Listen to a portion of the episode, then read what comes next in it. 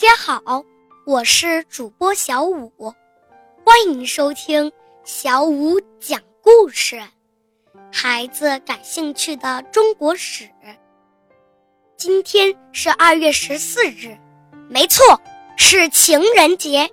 不知道大家听了小五讲故事，会不会喜欢上我呀？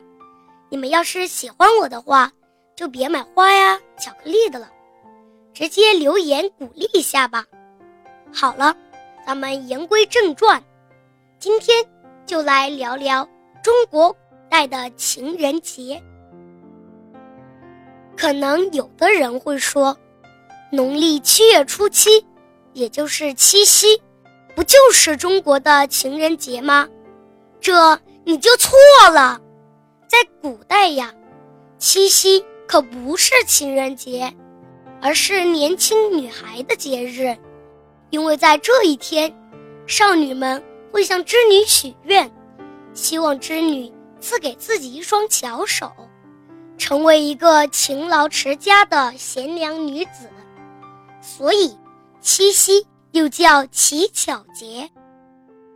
既然不是七夕，那小五来考考大家：中国古代的情人节是哪一天呀？你想要答案吗？你想要的话，你就说话嘛！你不说，我怎么知道你想要呢？虽然你很有诚意的看着我，可是你还是要跟我说你想要的。你真的想要吗？那你就拿去吧。现在公布正确答案，是正月十五，没错，元宵节。古时候，元宵节是一个浪漫的节日，在以前呀。年轻女孩平时只能待在家里，不能随意外出，只有等到元宵节赏花灯的时候，才能光明正大的外出游玩。于是，元宵节的赏花灯活动，就成为了古代单身狗们脱单的最佳时机。历代诗词中，有不少借元宵节。抒发爱慕之情，比如北宋欧阳修写的《生查子·元夕》：“去年元夜时，花市灯如昼。月上柳梢头，人约黄昏后。今年元夜时。”月与灯依旧，不见去年人，泪湿春衫袖。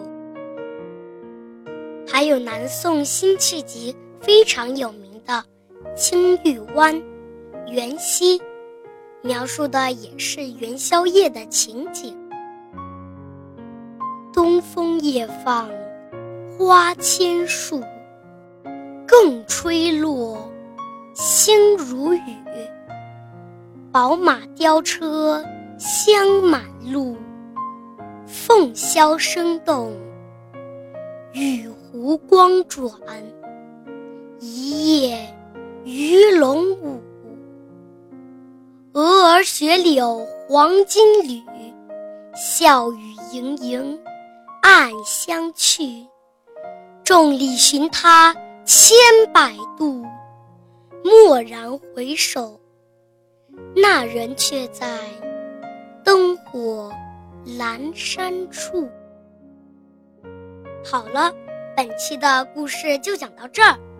如果大家有什么感想，可以直接给我留言。